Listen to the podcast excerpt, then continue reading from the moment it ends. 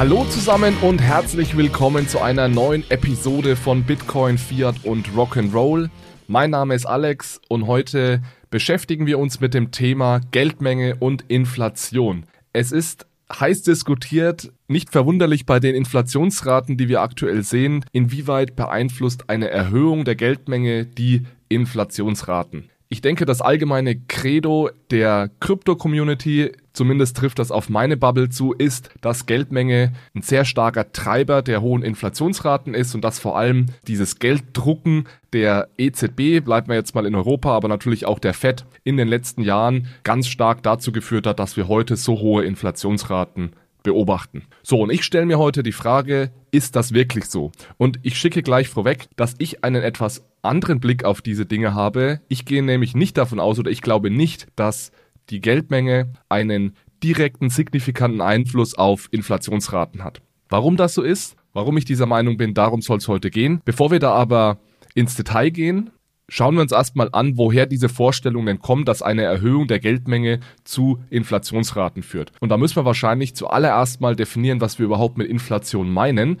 denn da kommt es oft zu äh, Verwirrung, da es nämlich unterschiedliche Definitionen von Inflation gibt. Es gibt nämlich die österreichische Schule der Nationalökonomie und da gibt es vor allem im Kryptospace sehr viele Anhänger dieser Denkschule und die definieren Inflation nicht als ein Anstieg des allgemeinen Preisniveaus, so ist Inflation nämlich heute definiert, sondern die Österreicher definieren Inflation als eine Ausweitung der Geldmenge. Also da gibt es schon die ersten Verwirrungen. Wenn ich heute Inflation sage, dann meine ich damit die Preisniveausteigerung. Also ich nutze den Term, wie er heute normalerweise genutzt wird.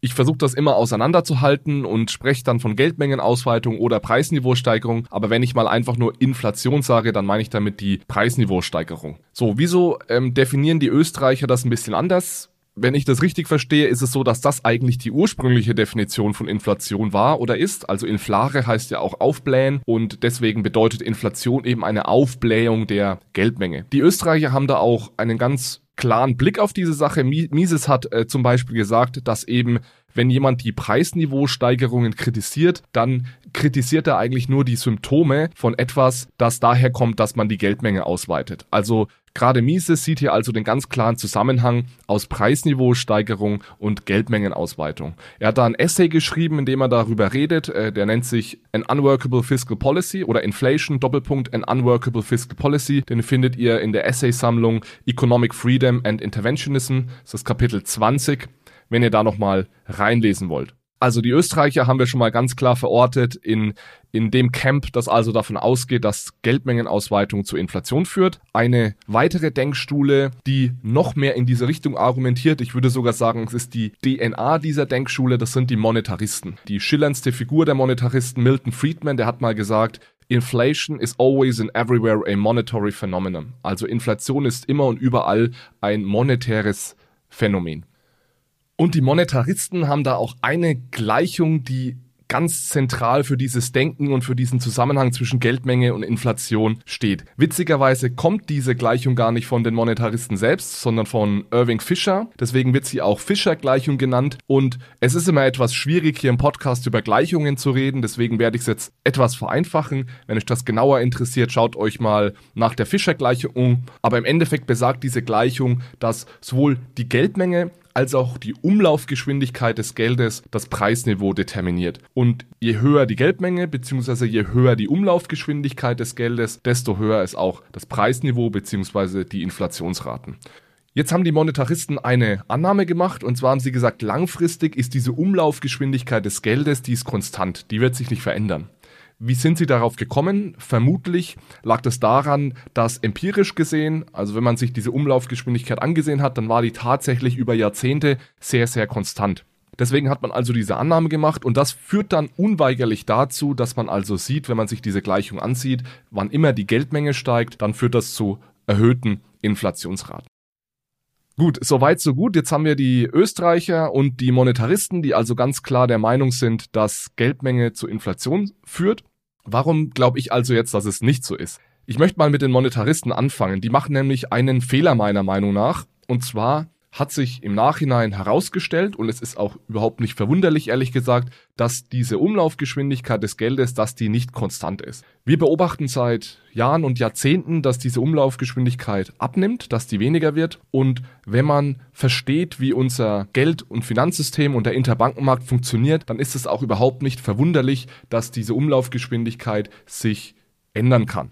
Vereinfacht gesagt ist es so, dass zusätzliches Geld nur einen Einfluss auf das Preisniveau hat, und wir reden ja hier vom, von Verbraucherpreisen, das ist vielleicht auch noch eine wichtige Anmerkung, ja, wenn ich Inflation, Preisniveausteigerung, dann reden wir hier von Verbraucherpreisen, also die Butter, äh, das Auto, die Heizkosten und so weiter. Diese Preise können nur steigen, wenn dieses zusätzliche Geld auch die Realwirtschaft erreicht. Und genau das ist eben in den letzten Jahren nicht passiert. Banken haben nämlich vereinfacht gesagt dieses Geld, das sie von der Zentralbank bekommen haben, nicht weitergegeben in den, in, an die Realwirtschaft in Form von Krediten. Und deswegen hat dieses, ist dieses zusätzliche Geld auch nie in die Realwirtschaft gelangt. Und das ist meiner Meinung nach ein Grund, warum wir auch keine allzu hohen Inflationsraten gesehen haben im letzten Jahrzehnt. Die letzten ein, zwei Jahre sind jetzt natürlich anders und ich komme auch gleich dazu, warum ich glaube, dass es anders ist. Aber eben im letzten Jahrzehnt vor allem haben wir ja auch schon sehr viel Geld gedruckt, in Anführungszeichen. Aber das hat nicht zur Inflation geführt. Und ein Grund dafür ist, dass dieses Geld eben im Bankensektor hängen geblieben ist. Das hat dazu geführt, dass diese Umlaufgeschwindigkeit stark nach unten gegangen ist und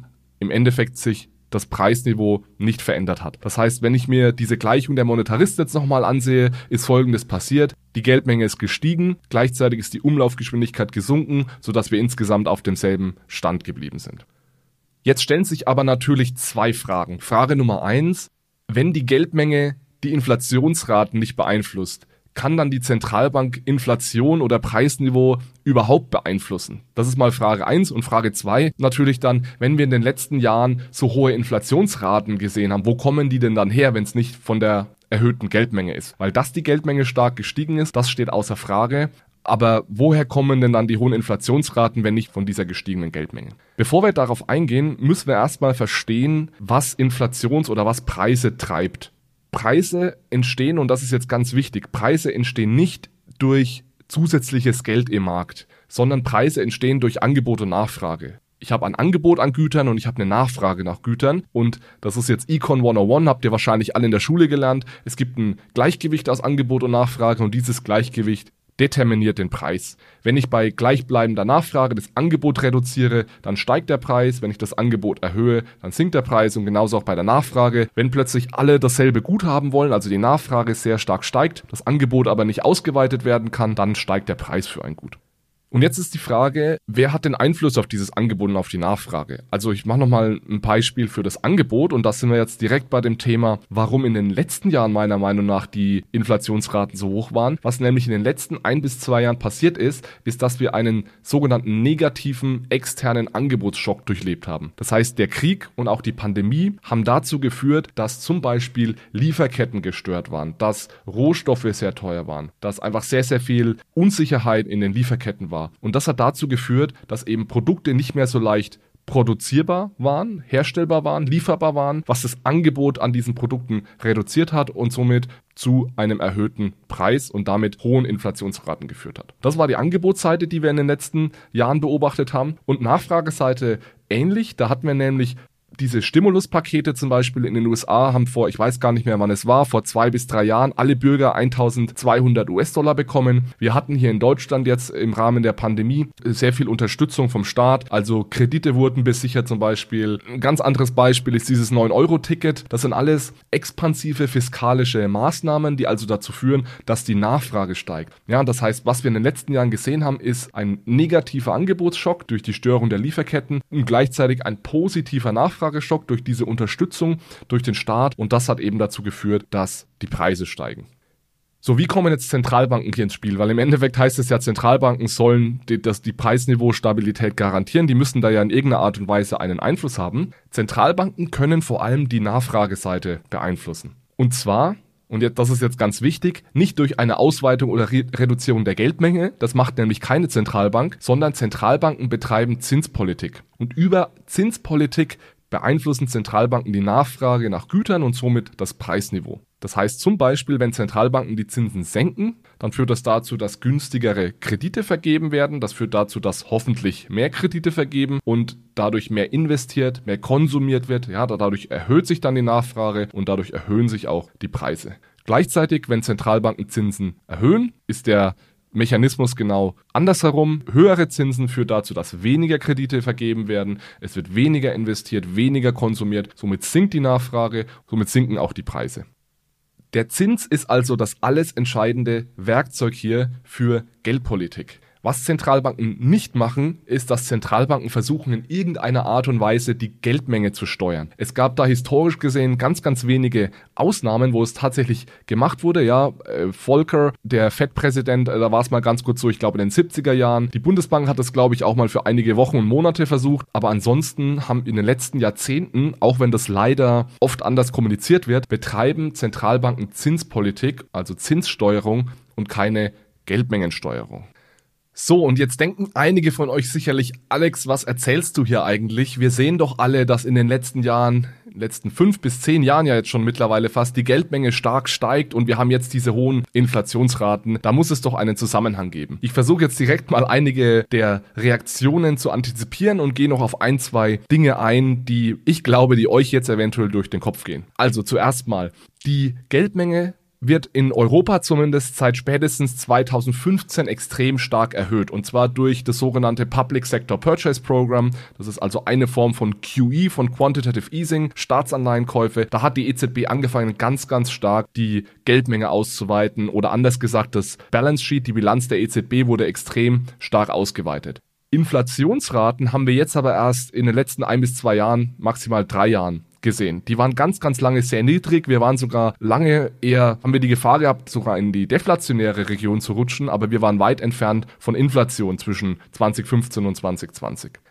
Das heißt, wenn es um Verbraucherpreise geht, dann sind die Indizien ganz, ganz stark, dass nicht die Geldmenge jetzt eine Auswirkung auf die hohen Inflationsraten der letzten rund zwei Jahre hatten, sondern dass es eben diese Angebots- und Nachfrageschocks durch Pandemie, Krieg und eben Unterstützungspakete des Staates sind.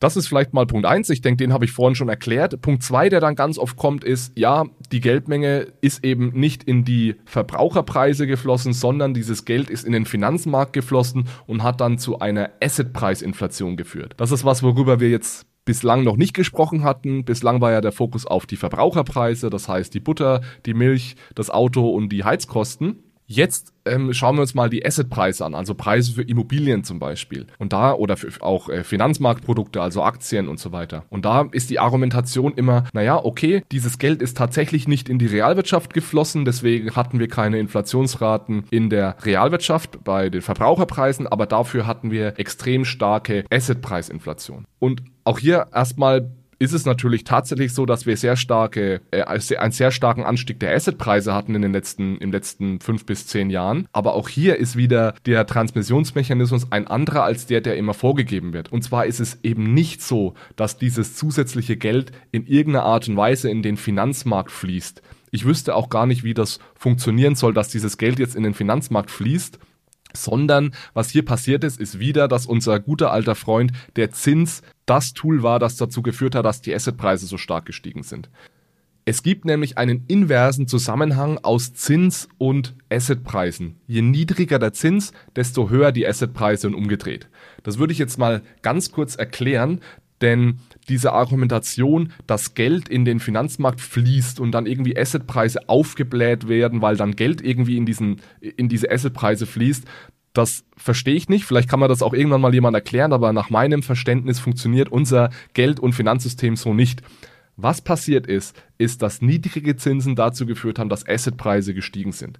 Deswegen mal ganz kurz die Erklärung, wie dieser inverse Zusammenhang aus Zins und Preis genau funktioniert. Stellt euch mal vor, wir haben eine Maschine, die spuckt jedes Jahr 100 Euro aus. Und das Zinsniveau ist aktuell 10%. Jetzt stellt sich die Frage, wie viel müsste mir jemand für diese Maschine bezahlen, damit ich bereit bin, diese Maschine zu verkaufen? Also nochmal, 100 Euro bekomme ich jedes Jahr von dieser Maschine. Wie viel hätte ich gerne dafür, damit ich diese Maschine verkaufe, bei einem Zinsniveau von 10%?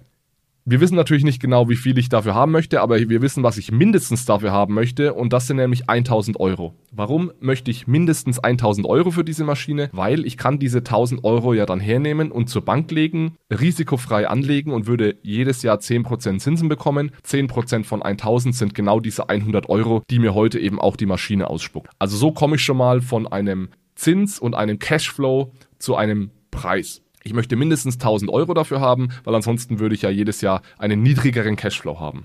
So, und jetzt stellt sich die Frage, wie ändert sich denn meine Antwort auf die Frage, was ich für die Maschine haben möchte, wenn der Zins sinkt? Also gehen wir mal davon aus, dass der Zins jetzt auf 1% sinkt. Jetzt wäre es sehr, sehr dumm, wenn ich die Maschine für 1000 Euro verkaufen würde, weil dann würde ich ja nur noch einen Cashflow von 10 Euro äh, jedes Jahr bekommen, weil jetzt das Zinsniveau nur noch 1% ist. Das heißt, bei 1% Zinsen möchte ich mindestens 10.000 Euro für diese Maschine haben, damit ich auch wieder auf diese 100 Euro Cashflow komme. Das heißt, Zins ist gesunken und der Preis ist von 1000 auf 10.000 Euro gestiegen. Und genau daher kommt dieser inverse Zusammenhang von Zins und Preis. Und genau das ist in den letzten zehn Jahren passiert. Die Zinsen sind gesungen, gesunken und der Preis der Assets ist gestiegen.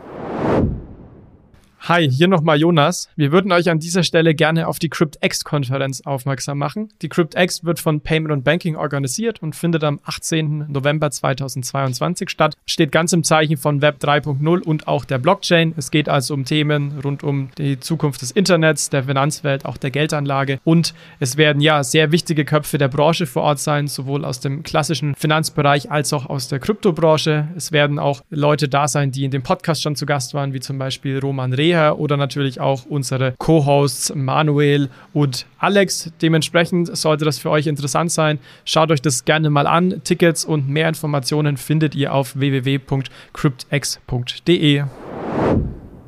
Ein weiterer Punkt, der einigen von euch eventuell auf den Lippen brennt, ist, dass ich jetzt die ganze Zeit hier behaupte, dass die Zentralbank Zinspolitik betreibt, aber gleichzeitig, wenn wir beobachten, was die Zentralbank in den letzten zehn Jahren gemacht hat, ist ja, dass sie über dieses QE-Programm extrem viel Geld extrem viel Liquidität in den Markt gegeben hat, weil was QE im Endeffekt bedeutet, ist ja, dass die Zentralbank von Banken vor allem diese Staatsanleihen abkauft. Das heißt, es wird Liquidität in den Markt gegeben und Staatsanleihen werden aus dem Markt genommen, was ja im Endeffekt eine Erhöhung der Geldmenge ist. Und hier ist es ganz wichtig zu verstehen, dass die Zentralbanken und dieses QE nicht gemacht haben, weil sie die Geldmenge erhöhen wollten, sondern Zentralbanken haben QE, vor allem die EZB in Europa, hat QE durchgeführt, um die langfristigen Zinsen zu senken. Es war nämlich so, dass die Zinsen, die die Zentralbank direkt beeinflussen kann, das ist der Leitzins, ja, das ist ein sehr kurzfristiger Zins, der hat eine, eine Dauer von einer Woche, den kann die Zentralbank direkt beeinflussen. Der war 2015 bei mehr oder weniger null. Und dann hat sich die Zentralbank gedacht, okay, wie können wir jetzt weiterhin expansive Geldpolitik betreiben, ohne diesen Zins ins Negative senken zu müssen? Und da hat die Zentralbank gesagt, okay, versuchen wir doch mal nicht nur diesen sehr kurzfristigen Zins zu beeinflussen, sondern auch die langfristigen Zinsen, ja, die 5, 10, vielleicht sogar 15 15-jährigen Zinsen. Und das kann man eben machen, indem man versucht, die Zinsen von Staatsanleihen zu drücken. Und jetzt haben wir gerade gelernt, dass es hier einen inversen Zusammenhang zwischen Preis und Zins gibt. Das heißt, ich muss diese Staatsanleihen vom Markt kaufen, um eben den Preis dieser Anleihen zu erhöhen und dadurch den Zins zu senken.